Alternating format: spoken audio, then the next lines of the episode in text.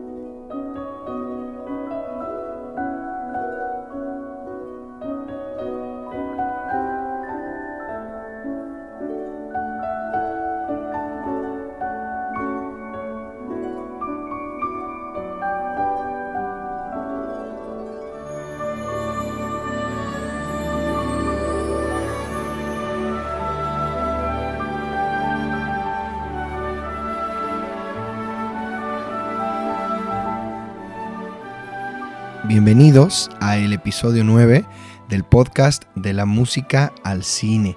Yo soy JM Farías y bueno, pues es nuevamente un gusto que estés escuchando este episodio esta semana. Como cada lunes estamos eh, hablando de las películas, de las series y de, bueno, la música que nos gusta de todas estas películas.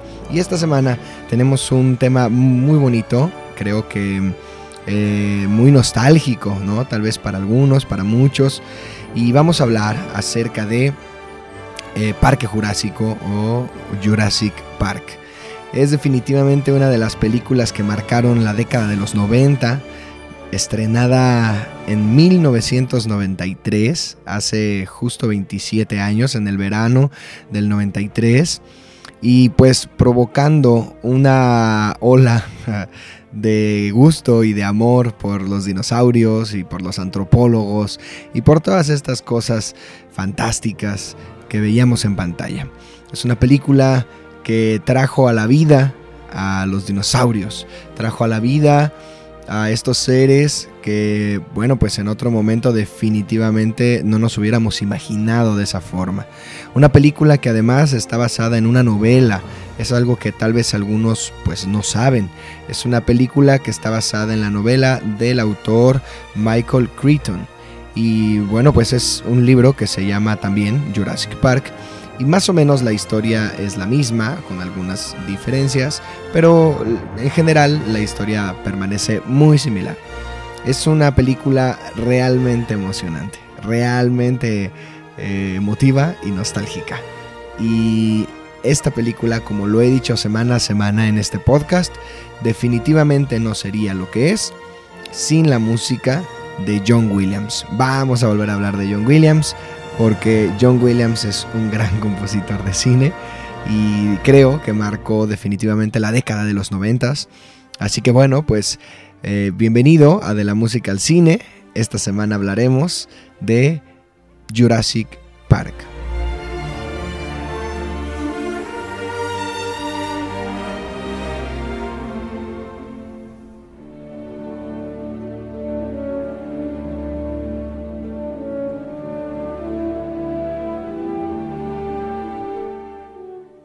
Y bueno, pues la pieza que acabas de escuchar se titula El tema de Jurassic Park, ¿no? Es un tema que va a estar sonando recurrentemente, va a ser uno de los temas principales dentro de la película. Y vamos a ir hablando de esto, ¿no? Vamos a ir hablando de la, de la música, de los temas, de John Williams, etcétera, etcétera. Pero bueno, antes de todo eso, antes de poder empezar a introducirnos en la música, me gustaría eh, presentarte la trivia de esta semana para que tú vayas pensando y tú vayas considerando si sabes la respuesta. Creo que es una, es una pregunta interesante, es muy interesante este, y muy curiosa. Es un dato muy curioso que voy a resolver al final, así que quédate hasta el último momento. Y bueno, la trivia de esta semana va a ser la siguiente. Durante toda la película vamos a tener música de John Williams, pero eh, hay una escena de la película donde va a sonar música dentro de la cinta. ¿no? En el episodio anterior de Stranger Things de la semana pasada hablábamos un poco de la diferencia entre la música diegética y la no diegética, o sea, la música que suena en la película y que los protagonistas saben que está sonando en una radio o está sonando con una orquesta, etcétera y la música no diegética, que es la música pues eh, de orquesta, ¿no? Es la música que está de fondo, que tú como audiencia escuchas. Entonces, bueno, ¿cuál es la trivia?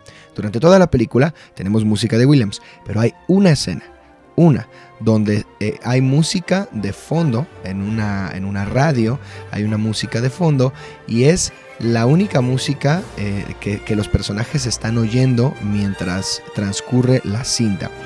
La pregunta es, ¿sabes cuál es esa canción y sabes qué escena es de la que estoy hablando? Ahí te va una pista.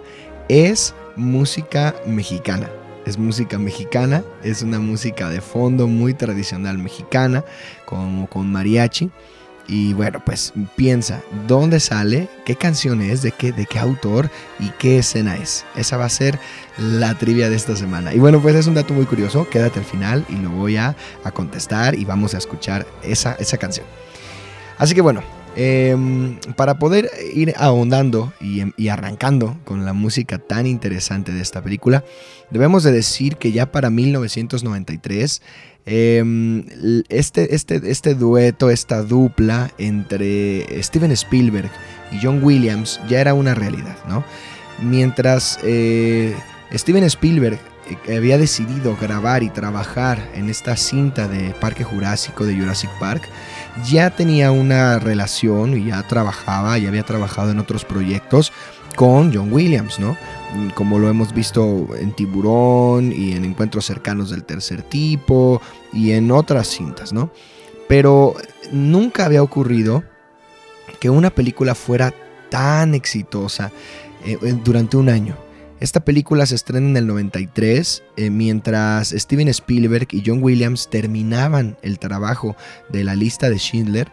Eh, ellos estaban trabajando también en Polonia, ¿no? En esta cinta sobre la guerra mundial. Y mientras eso sucedía, ah, en, en Estados Unidos estaba terminando Parque Jurásico. Fue un éxito rotundo. Parque Jurásico se convirtió en la película más taquillera de la historia en el 93, hasta que por ahí del 97-98 me parece, se estrena Titanic. Y bueno, Titanic es una bomba y James Cameron logra convertir esa película en la más taquillera de la historia, hasta que creo que viene Avatar por ahí del 2009 o un año por ahí. Sin embargo, ninguna película había alcanzado el éxito de Jurassic Park.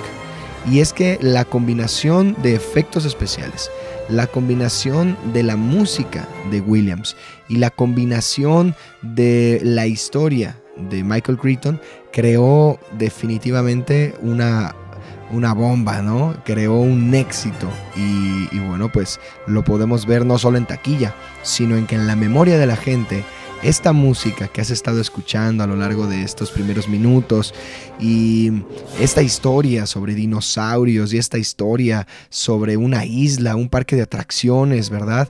Este, lleno de, dinosaurios y que después se sueltan y, y nuestros protagonistas están en peligro, pues creo que atrapó, atrapó definitivamente la atención del público y de los más niños, de los jóvenes, que se crearon más novelas, se han creado muchas secuelas, es una de las sagas hasta el día de hoy más exitosas, este, teniendo, hoy vamos a hablar de Jurassic Park original del 93, pero después viene una secuela, el, Mundo Perdido, después viene Jurassic Park 3 y en la actualidad tenemos también Jurassic World, que es, este, ya, ya hay dos películas y se está... Eh, eh, eh, grabando ya la tercera cinta de Jurassic World. Así que tenemos una de las sagas más taquilleras y más exitosas, pero todo inició gracias al trabajo de estos tres hombres, Steven Spielberg como director, John Williams como compositor y Michael Crichton como no solo el, escritor del, libro, sino también eh,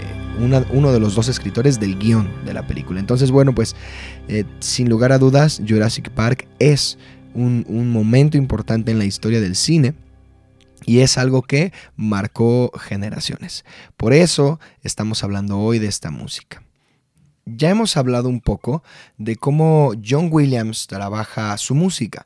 Y es que Williams trabaja eh, en base a motivos, motivos musicales o leitmotivs. Motivos que nos van a representar personajes, nos van a representar emociones, nos van a representar lugares, etc. Como lo vimos ya en Star Wars, episodio 4, o lo vimos también en, en Harry Potter y la piedra filosofal.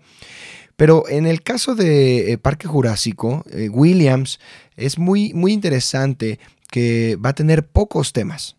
Y estos pocos temas van a sostener toda la película, ¿no?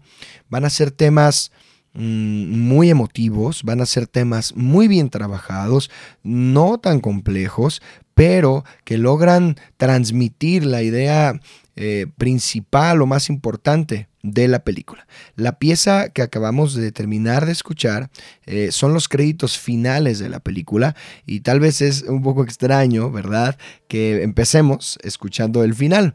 Pero es que eh, vamos a volver a escuchar esta pieza y yo voy a ir guardando silencio para que tú escuches un poco más de esta, de esta pieza porque a lo largo de esta pieza se nos van a presentar los tres temas principales. Vamos a tener tres temas que vamos a titular, que son el tema del parque, ¿no? el tema del parque jurásico, el tema de los dinosaurios, que va a ser un tema mm, muy, muy nostálgico, eh, algo un poco, un poco triste, pero al mismo tiempo muy emocional, muy emotivo, es, es, es muy interesante.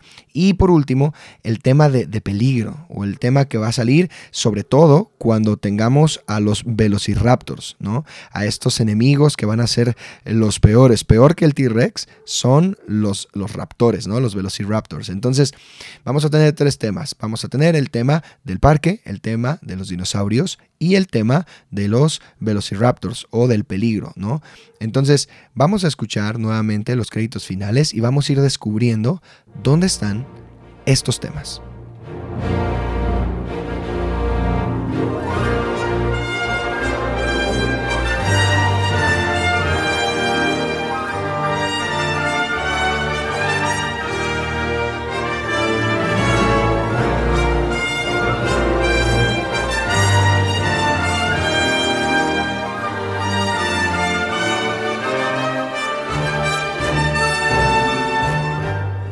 Lo que acabas de escuchar es el tema del parque. Esta fanfarria con metales, esta fanfarria que va a sonar mm, siempre que, veamos escenas del parque, cuando vemos el sistema eléctrico del parque, cuando vemos la puerta, cuando empiezan a entrar con los, con los carros, ¿no? Con, con estas camionetas del parque. En momentos muy épicos, en momentos muy intensos, vamos a oír este tema que es el tema del parque.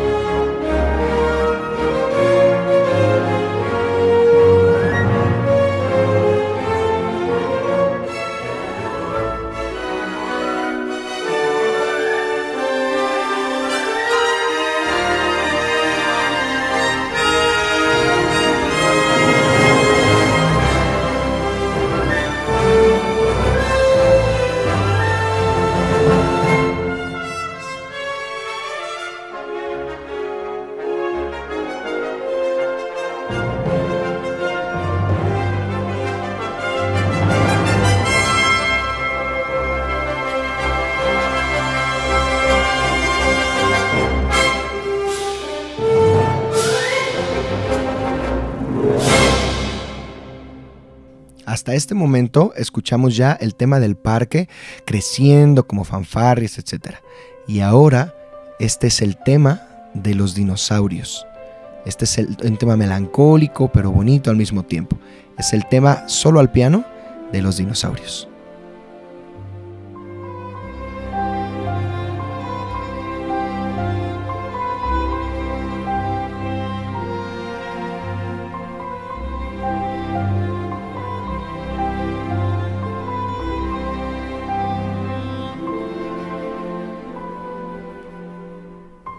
Por último vamos a tener el tema del peligro, el tema de los velociraptors, que va a sonar cada vez que haya una amenaza, tocado aquí con metales. Escúchalo.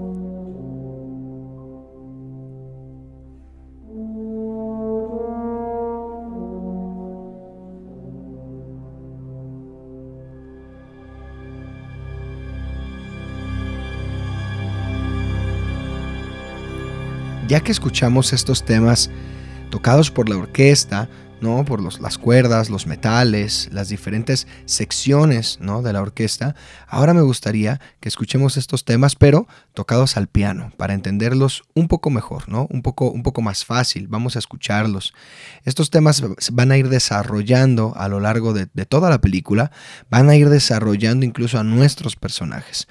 Y aunque hay más temas y vamos a poder ir hablando de ellos en algunas partes de este episodio, pues en realidad estos tres son el centro, son las columnas, es la base de toda la música de Williams, ¿no? Entonces es muy interesante que John Williams esté logrando sostener toda la música de una película solamente en tres temas. Y aunque sí está el tema de, los velociraptors o del terror, del miedo, de, lo desconocido, del peligro sobre todo, eh, los temas más importantes son los primeros dos, el tema del parque ¿no? y el tema eh, de los dinosaurios.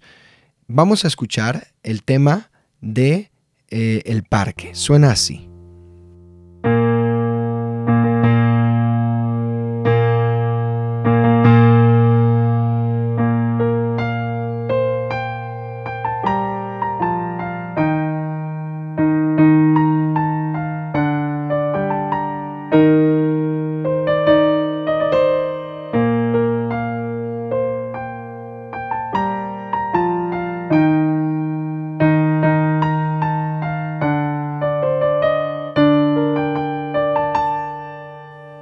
Este va a ser entonces el tema del parque, ¿no? Esta, esta secuencia de notas nos va a identificar totalmente esta idea grandiosa de tener un parque lleno de dinosaurios, es un sueño, es un momento espectacular verlos vivos, ¿no? Entonces vamos a tener esta fanfarria con metales y la orquesta y con estas notas que acabas de escuchar al piano.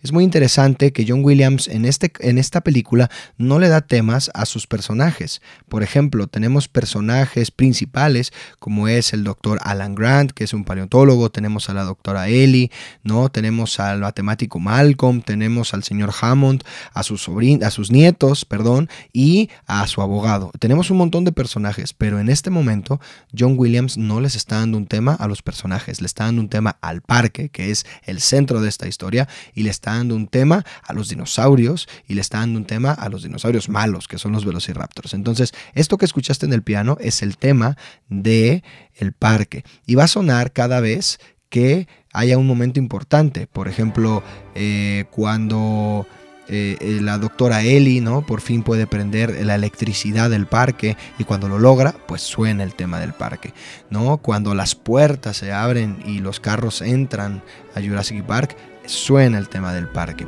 Pero la primera vez que vamos a escuchar en la historia, en la película, el tema del parque jurásico va a ser cuando nuestros personajes se acercan al parque en helicópteros. ¿no? Ellos se están acercando y, vemos una escena muy bonita donde vemos paisajes y vemos montañas y estás, estamos viendo cascadas y esta música que estás escuchando te va retratando lo que está sucediendo. La pieza que estás oyendo se llama Journey to the Island, ¿no? O, el viaje en la isla. Entonces está retratándote un viaje de nuestros protagonistas por la isla. Es todo el comienzo de esta historia. Y esta es la primera vez que vamos a escuchar el tema del parque, ¿no? En una pieza. Y va a sonar así, grande, poderosa. La primera vez que ellos se acercan a la montaña, los diálogos se callan, no hay nadie hablando, la toma es aérea y vemos la isla y suena la fanfarria de Jurassic Park.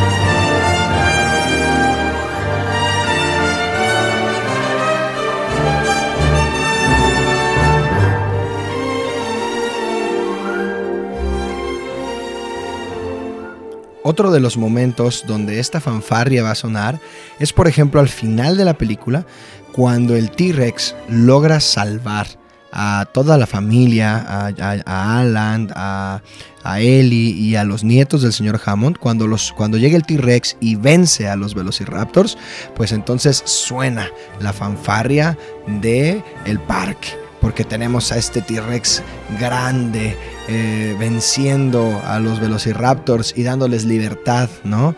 Este, es una pieza muy bonita, es una pieza muy interesante. Y lo que estás oyendo, estas melodías y esta pieza, es una pieza larga, es una pieza de casi nueve minutos, donde nos van presentando temas, ¿no? Como este del parque, pero también es una pieza que nos va introduciendo a toda la historia de Jurassic Park. Por eso, al igual que nuestros personajes van conociendo la isla, van viendo a los doctores hacer las pruebas, van eh, el señor Hammond les va explicando cómo funciona el parque, por qué están ahí, cuál es la idea, etcétera, etcétera, etcétera. Tenemos esta pieza que va avanzando y que nos va introduciendo a un mundo completamente diferente, a un mundo emocionante, a un mundo lleno de dinosaurios. Y después la pieza avanza y vamos a tener temas como lo que estás oyendo en este momento, que ya no son temas específicamente ni de los dinosaurios ni del parque, pero que son parte de este universo. Es como si John Williams hubiera creado temas alrededor de los principales, los hubiera desarrollado y hubiera generado eh, una familia de, temas musicales que nos retratan al final de cuentas eh, esta historia eh, de ciencia ficción y de aventuras, ¿no? En una isla. Este, algo así es como suena esta pieza.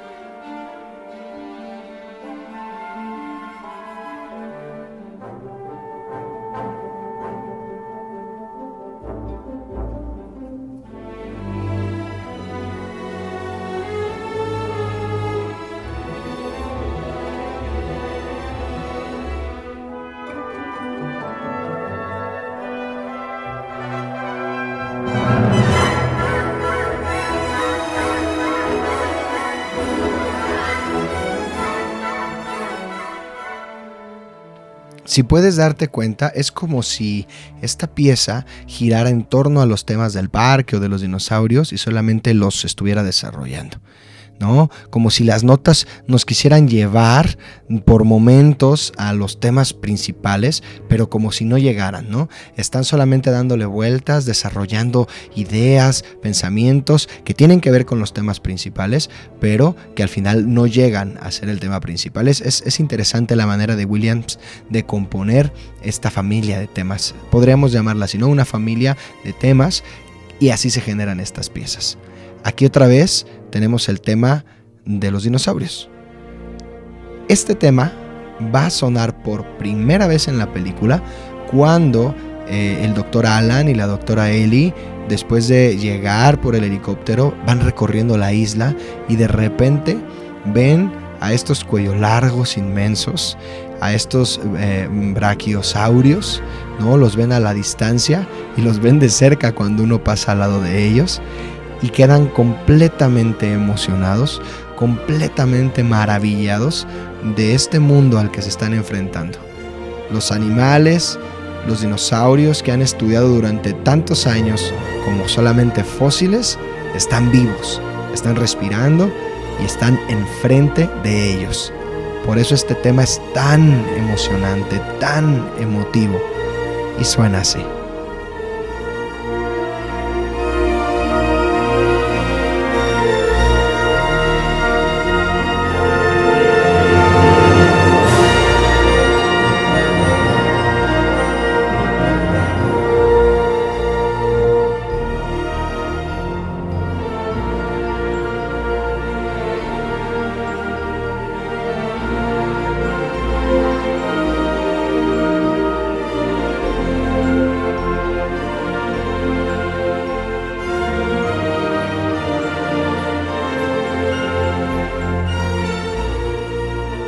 Es que este es uno de los temas más impactantes de la película. Ya dijimos que toda la película gira en torno al tema del parque y de los dinosaurios, ¿no? Y es que cuando escuchas esto, es una música y es un tema que te involucra totalmente, que te, que te mete totalmente a esta historia fantástica. Cuando en 1992 John Williams empezó a crear este tema, estas, estos temas musicales, esta música para la película, él decía que el ver dinosaurios con vida eh, te provocaba una emoción abrumadora. Si tuvieras dinosaurios con vida, con vida tenía que, eh, tu emoción debería de ser grande, tenías que tener un sentimiento de admiración, de fascinación, de felicidad y de emoción abrumadora. Y estos cuatro puntos son los que John Williams intenta transmitir a través de temas como lo que acabamos de escuchar. Y creo que lo logra, creo que lo logra con creces, creo que definitivamente desde la primera vez que escuchas este tipo de temas, desde la primera vez que te das cuenta que estás entrando a un mundo tan grande y tan vasto como el de Jurassic Park a través de esta música, eh, no puedes volver atrás. Es una música que te envuelve y es una música que toma tus emociones para la historia que se va a contar. Este tema, eh, tocado al piano, eh, suena de la siguiente manera. Voy a tocarlo y voy a tocar un poco el intro de Jurassic Park, algo que está en los títulos iniciales, en el principio de la película. ¿sí? Lo voy a tocar y te voy a explicar por qué es tan interesante. Escúchalo.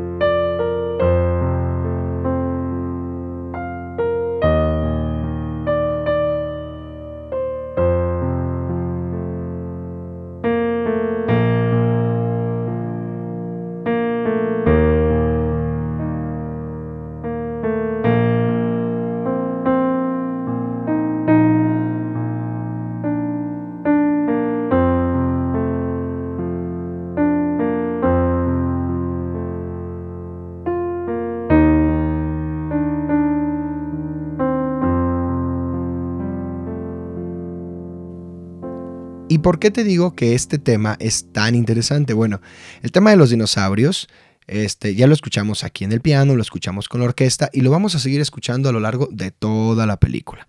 Eh, John Williams lo va a utilizar en muchas ocasiones, igual el tema del parque. Pero al principio toqué cuatro notas que se repiten tres veces en la, en la, en la pieza original, ¿no? Vamos a tener estas notas tocadas por un corno y es un corno grave. John Williams utilizó una instrumentación, escogió instrumentos muy particulares para, para esta música de Jurassic Park. Escogió por ahí algunas flautas que vamos a ver en otra pieza, escogió una celesta, como lo habíamos visto en Harry Potter también, y escoge cornos, pero cornos eh, más graves de lo normal, ¿no? Cornos un poco más graves de lo normal. Y eso es interesante porque le da un color a la música muy diferente. Y estas notas, estas notas que toqué al principio que suenan algo como esto,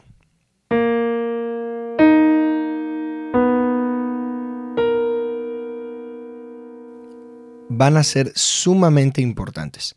Van a ser sumamente importantes porque inconscientemente nos van a hablar de lo que está ocurriendo en la historia de Jurassic Park. Si las escuchamos en la pieza original, suenan así.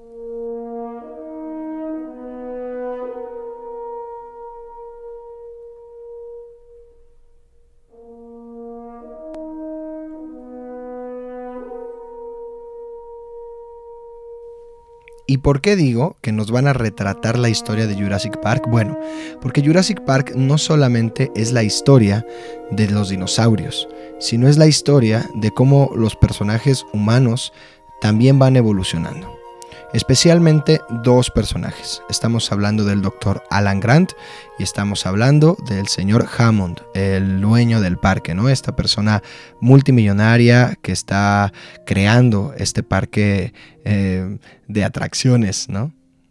¿Y a qué me refiero con que van evolucionando?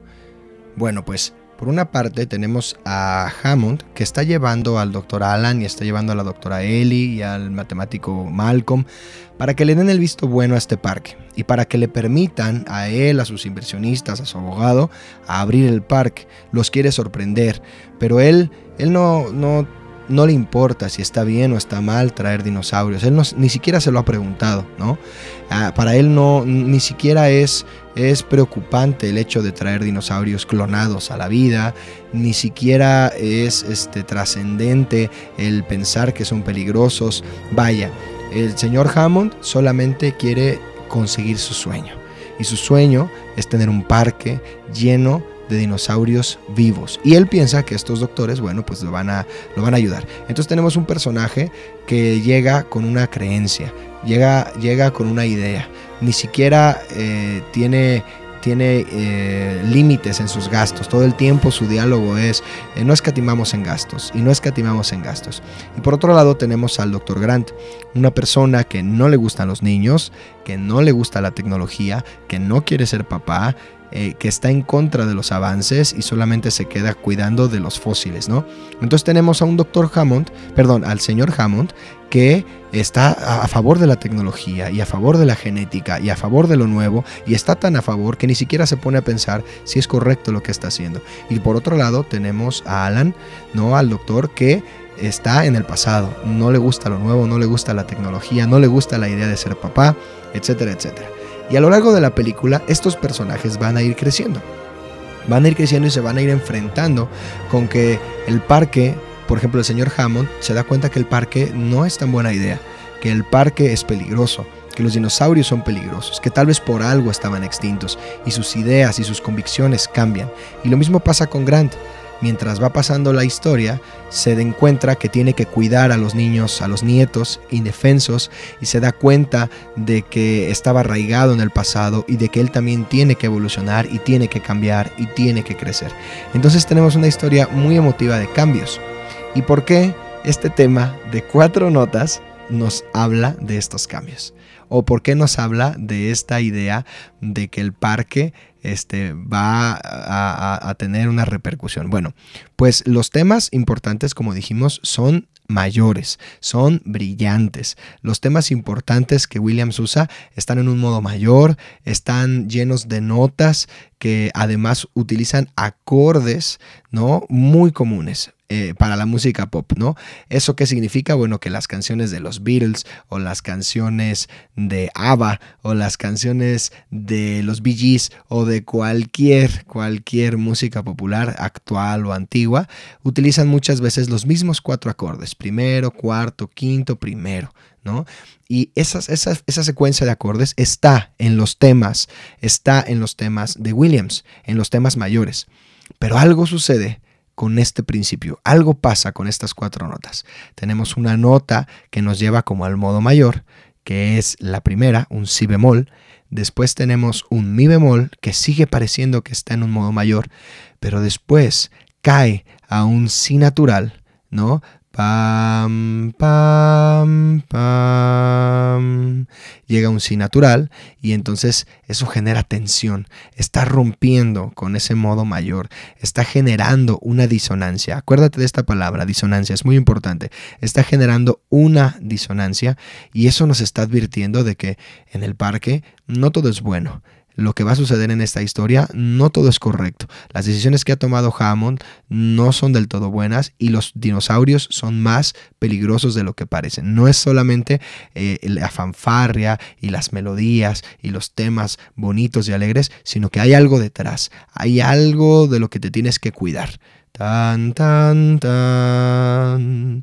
Y luego resuelve si bemol, mi bemol, si natural y un si bemol en la octava de arriba. Eso genera una resolución otra vez brillante, alegre, pero como que a la mitad algo sucedió, ¿no?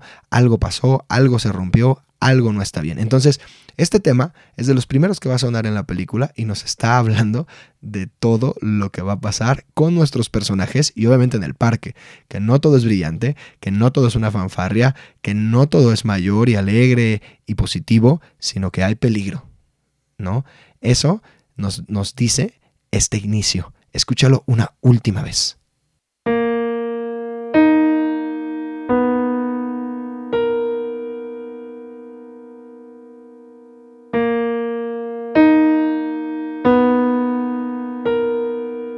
Y en esta tercera repetición resuelve al acorde mayor. Escucha. Así que John Williams está jugando con nosotros porque resuelve al acorde mayor y nos hace sentir que todo va a estar bien y que esta va a ser una película bonita y que llena de dinosaurios, pero hay algo en medio, ¿no? Te está advirtiendo inconscientemente que hay algo peligroso o hay algo malo con esa disonancia. Y bueno, este tipo de disonancias nos va a llevar a el último tema importante de la película, no significa que esto ya se acabó, vamos a escuchar algunas piezas más, pero sí es el, único, el último tema que voy a desarrollar un poco más a fondo a lo largo de este episodio número 9 de la música al cine. Porque el tema de los raptores está lleno de disonancias. Es disonancia tras disonancia tras disonancia. Son sonidos complicados y además cambia una tonalidad y cambia otra y cambia otra. Lo voy a tocar al piano y después vamos a escuchar la pieza que se titula The Raptors Attack o el ataque de los raptores y vas a intentar distinguir si, eh, las diferentes formas en las que viene este tema a lo largo de la pieza. Es, es un tema de solamente cuatro notas y suena algo así.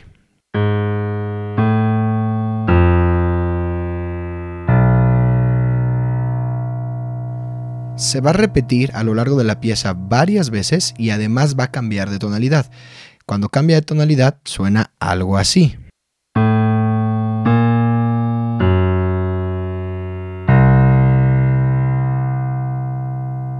y a lo largo de toda la pieza va a cambiar por lo menos cuatro veces de tonalidad. Así que, sin más, vamos a escuchar la pieza del ataque de los raptores. Intenta distinguir este tema a lo largo de toda la obra.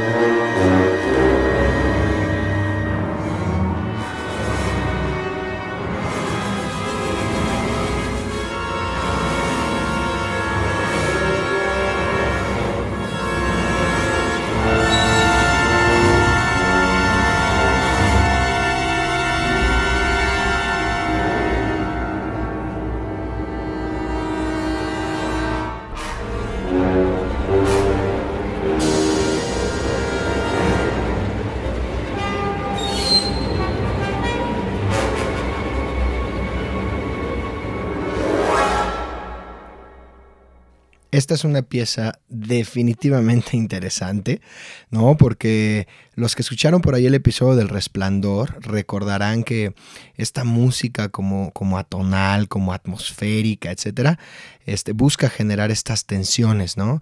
Estas escenas, cuando los raptores salen, muchos las recordarán cuando están entre la maleza, ¿no? Y están atacando, bueno, atacan al cazador que los cuidaba y se lo comen. Y luego persiguen a la doctora Ellie y también por ahí matan a Samuel L. Jackson, un, gran actor. Este, por ahí también se lo comen. Y luego al final tenemos esta escena con los niños en la cocina, ¿no?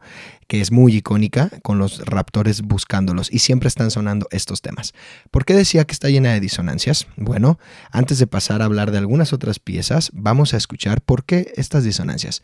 Fíjate, una disonancia en la música eh, hay consonancias y disonancias. Una disonancia es una distancia, es, es un intervalo entre dos notas que genera mucha tensión, ¿no? Genera mucha tensión y, y, de alguna manera no es tan cómodo. Pues este tema de los raptores está basado en las dos peores disonancias, que es una segunda menor y una cuarta aumentada o quinta disminuida. La segunda menor suena así.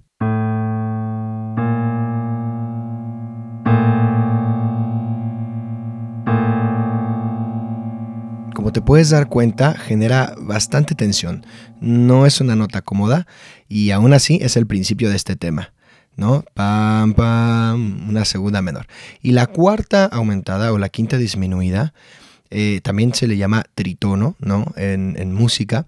Y tiene una historia muy interesante. El tritono en la Edad Media era un intervalo, una distancia este, entre dos notas prohibida. No se podía utilizar porque en la Edad Media se decía que este intervalo era, era del diablo, ¿no? Diabolus in música, así se llamaba este intervalo. La cuarta aumentada o quinta disminuida, alias el tritono. Y esto suena de esta manera.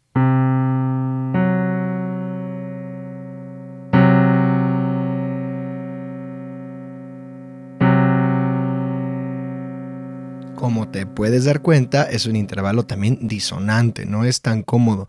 De hecho, no se utiliza tanto, ¿no? En la música pop, por ejemplo, solamente como notas de paso, etcétera, pero no se utiliza mucho porque en realidad no es algo muy consonante, no es algo tal vez que, que genere tanta armonía con algunas cosas, aunque en la música clásica y en la música de orquesta, en la música instrumental académica, los intervalos disonantes son tan usados como los consonantes. Entonces, eh, para John Williams no es nada extraño. Solamente es muy curioso que el tema del enemigo, que son los Velociraptors, esté basado en los dos eh, intervalos más disonantes que existen. Primero una segunda menor y luego una cuarta aumentada. Escucha una última vez estas cuatro notas del tema de los Velociraptors.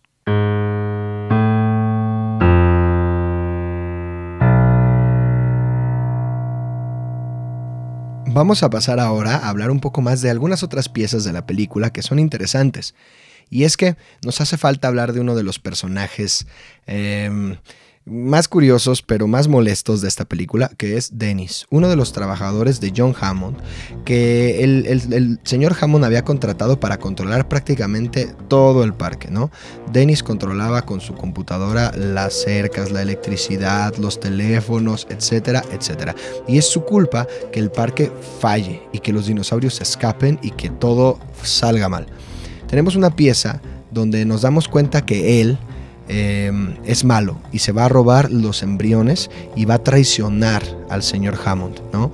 Tenemos a este personaje Dennis que desde el principio de la película habíamos visto que había hecho un trato con gente que no era muy buena y estaba por vender la investigación de años de estos genetistas a otra compañía.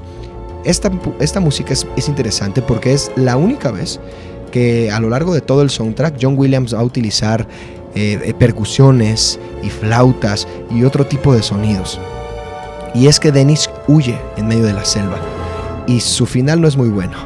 ¿no? Un dinosaurio carnívoro se le aparece, él intenta distraerlo y jugar con él, pero al final lo ataca, le avienta veneno a la cara y se lo acaba comiendo. Entonces el plan de Dennis tampoco funciona, aunque fue su culpa que todo el parque fallara. Es una pieza interesante porque tiene estos sonidos como entre latinos, africanos, etcétera, con percusiones mientras la orquesta suena de fondo. Escúchala un momento.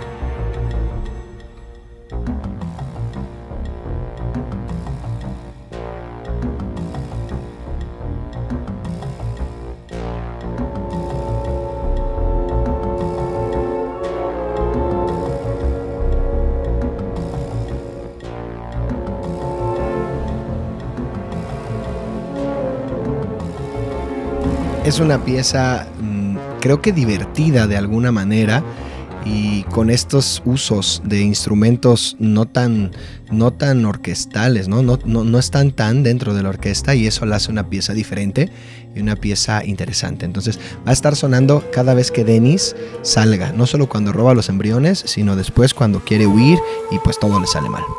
Vamos a pasar ahora también a otro, otro, otro tema que sale dentro de esta película de Jurassic Park, mientras ellos están en los carros, mientras ellos están en estas, en estas camionetas Explorer eh, dibujadas como de safari y todas estas cosas, este, que bueno, aquí hay un dato interesante. No sé si tú sabías que estas camionetas en realidad no eran eléctricas, no eran eléctricas, sino que el staff de producción tuvo que modificarlas para que el chofer, en lugar de ir en la parte delantera, estuviera manejando la camioneta en la parte trasera, en la cajuela. Entonces el chofer estaba en la cajuela manejando, ¿no? Para que ellos pudieran grabar y, se viera como que eran eléctricas, pero en realidad no eran eléctricas. Pero bueno, ese es un paréntesis. Y, vamos a tener esta, esta, este tema, este, pedazo de una pieza que va a sonar de la siguiente manera y no sé si puedes reconocer a qué otra pieza de Williams se parece, porque algo que hace mucho Williams es eh, reciclar ciertas melodías y ciertos, este, ciertos temas, tal vez inconscientemente o conscientemente, y ¿sabes a qué película eh, se parece o a qué música se parece este tema de Williams?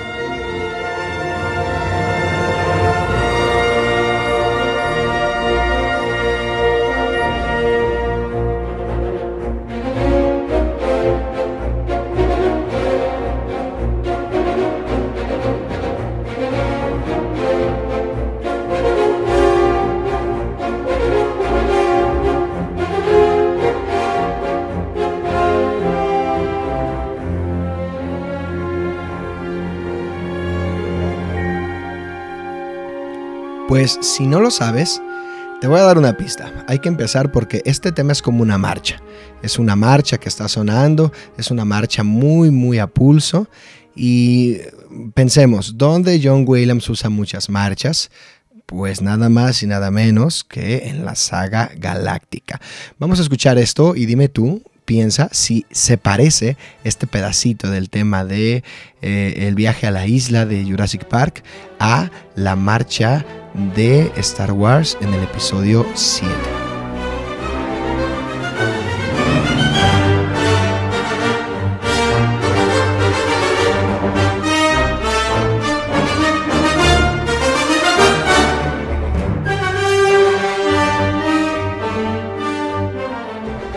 En mi opinión, esta marcha se parece mucho a lo que está pasando en Jurassic Park.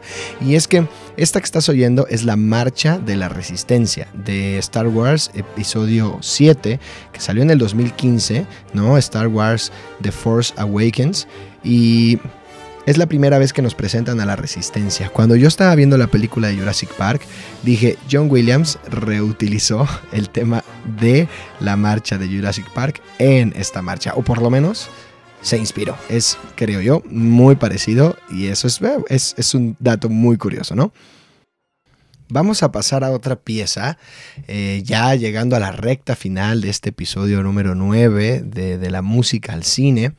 Hemos hablado mucho de Jurassic Park y de muchas cosas, pero hay una escena icónica que no hemos tocado y es la escena del ataque del T-Rex, cuando la eh, tormenta llega a la isla, ¿no? Y cuando las cercas dejan de funcionar, entonces el T-Rex sale de su jaula o de su, de su territorio y empieza a atacar estos, estos nuevamente estos autos donde ellos están escondidos, se come al abogado, eh, hiere a Malcolm y empieza eh, este momento de tensión a lo largo pues de toda la película de Jurassic Park.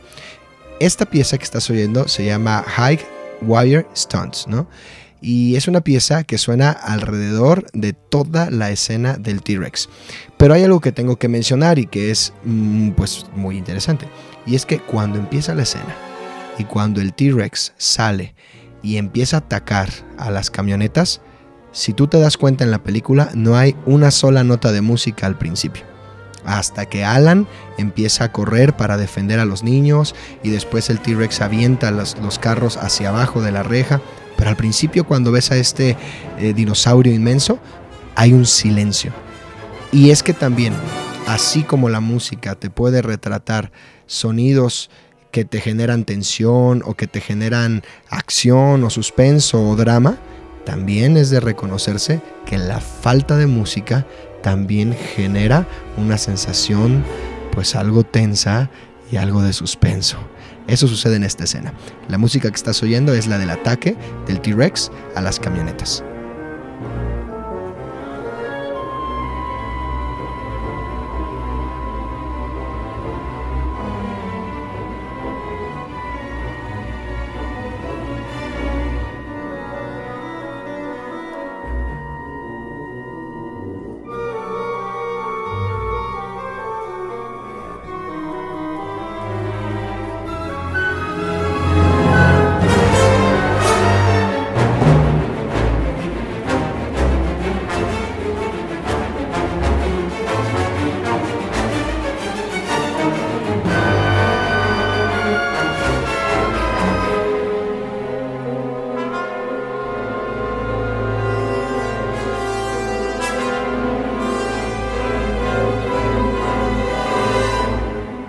Bueno, tal vez alguno de ustedes que tenga un oído muy atento incluso alcanzó a distinguir el tema de los Velociraptors. Recuerden este tema de cuatro notas con disonancias. Bueno, a lo largo de esta pieza del ataque del T-Rex también va a estar sonando por ahí.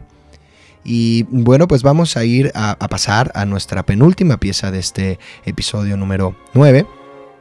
Y va a ser una pieza, creo yo, también, también interesante, porque es una pieza tranquila, mucho más lenta. Es una pieza que se titula eh, Hatching Baby Raptor, ¿no? O algo así como tomando al, bebé Velociraptor o, o, recibiendo, ¿no? Porque es, esta escena donde eh, están con todos los eh, genéticos, los genetistas, los científicos que han logrado clonar a los dinosaurios y ven por primera vez el doctor Grant y él y Malcolm, todos que nace un dinosaurio de este huevo. Pero no es cualquier dinosaurio, es un Velociraptor. Y por eso este, vamos a encontrar en, a lo largo de esta pieza como que algunos temas, algunas, algunas notas que nos quieren recordar al tema del ataque de los raptores, pero en su versión tranquila, en su versión alegre de bebé. También es en esta escena donde vamos a escuchar eh, la cita o vamos a escuchar el, diálogo que da nombre al episodio de hoy. ¿no? Cuando el, matemático Malcolm está diciendo, ¿cómo lograron esto? Bueno, pues es que eh, eh, unimos el código genético de los dinosaurios encontrados en los mosquitos, en ámbar, con el código genético de una rana. Y así todas son hembras y así no se van a reproducir y así vamos a tener el control todo el tiempo. Y el doctor Malcolm dice, mm", y empieza a decir, no creo que eso sea correcto. Al final de cuentas, la vida siempre encuentra el camino. O como dice en inglés, life finds a way. Es por eso que el programa de este día se llama así. Es una pieza llena de coros, que es algo que no había mencionado hasta el momento, quería dejar para esta pieza, toda la música de Jurassic Park está llena de coros. Fue uno de los instrumentos principales de Williams, el utilizar grandes coros, como lo puedes notar en esta pieza. Es una pieza muy bonita del nacimiento de un raptor, pero también nos advierte con disonancias que algo no está del todo bien. Escucha un momento.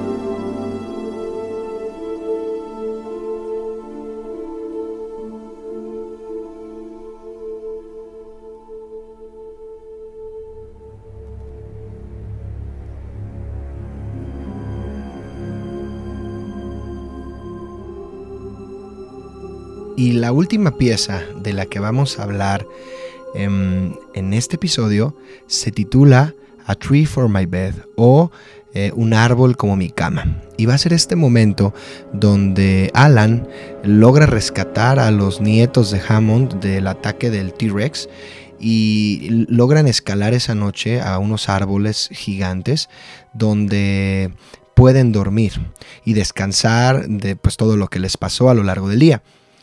Pero además tenemos a los brachiosaurios, a estos dinosaurios largos, largos, los, los cuello largos, como les quieran llamar, que se acercan y empiezan a comer desde ahí, ¿no? Entonces es, es prácticamente una pieza mm, eh, para dormir, es una, es una canción de cuna, ¿no? Pero a la luz de las estrellas. Y es en esta escena donde Alan por fin comenta que pues no estaría mal evolucionar. Le pregunta el niño que pues ahora que los dinosaurios están vivos, ahora qué se va a dedicar él como, como, como este paleontólogo y le dice que no sabe, que tal vez es tiempo de evolucionar y abraza a los niños. Algo increíble para el doctor este, Grant porque él odiaba a los niños y no quería tener nada que ver con ellos. Entonces estamos viendo el cambio, la evolución de, de este personaje al lado de esta canción prácticamente casi de cuna. Y también en esta escena va a sonar por ahí el tema de los dinosaurios otra vez a puro piano, como sonó al inicio de este episodio. Escúchala un momento.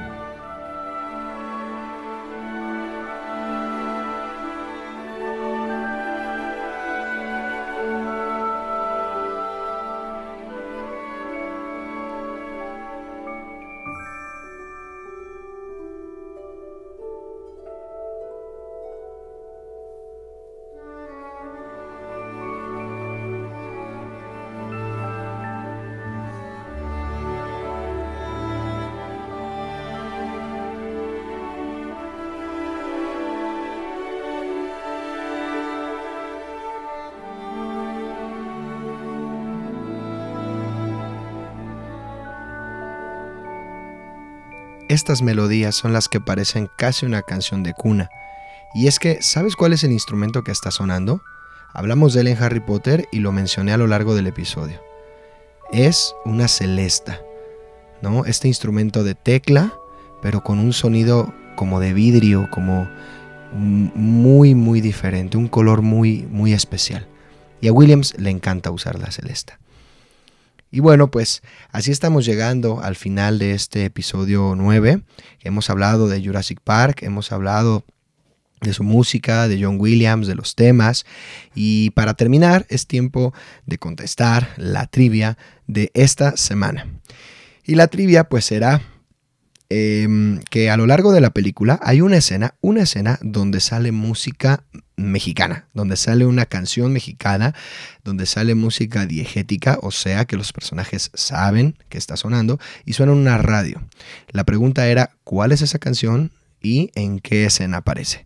Antes de contestarte cuál es la canción y en qué escena aparece, escúchala y tal vez mm, los que sepan un poquito de esta cultura mexicana, los que son mexicanos, o pues creo que es muy interesante, es una escena en Costa Rica y suena música mexicana. Entonces, tal vez puedas saber cuál es.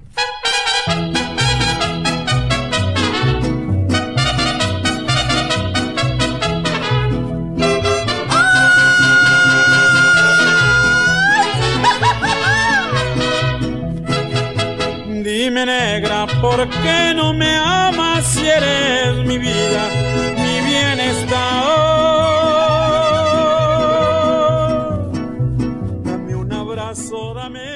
Pues es la canción de Las Gaviotas de Antonio Aguilar, eh, el papá de Pepe Aguilar, ¿no? Este, este compositor mexicano que hizo cine, hizo música, fue director, fue productor, bueno, fue un personaje. Hay, hay este, estatuas de él como charro, lo llamaban a él el, charro de México, el charro cantor de México, porque bueno, pues él cantaba, e, era charro, era productor, era director, era compositor, era muchas cosas. Fue un gran personaje. Y es muy curioso que esta música que estás oyendo sale en la escena donde Dennis se queda de ver este, en Costa Rica, ¿no? Se queda de ver al lado de Dodson al, que le iba a vender los embriones de dinosaurios. Él está comiendo y es una escena muy, muy icónica cuando Dodson llega y empieza a caminar y, le dice, no digas nada, no digas nada, nos pueden estar viendo. Y empieza Denis a gritar, hey, aquí está Dodson, aquí está Dodson. Y bueno, es una escena muy cómica, es una escena muy graciosa y suena esta música de fondo. Es Costa Rica, pero suena música mexicana y suenan las gaviotas. Así que bueno, pues así estamos terminando el episodio de esta semana.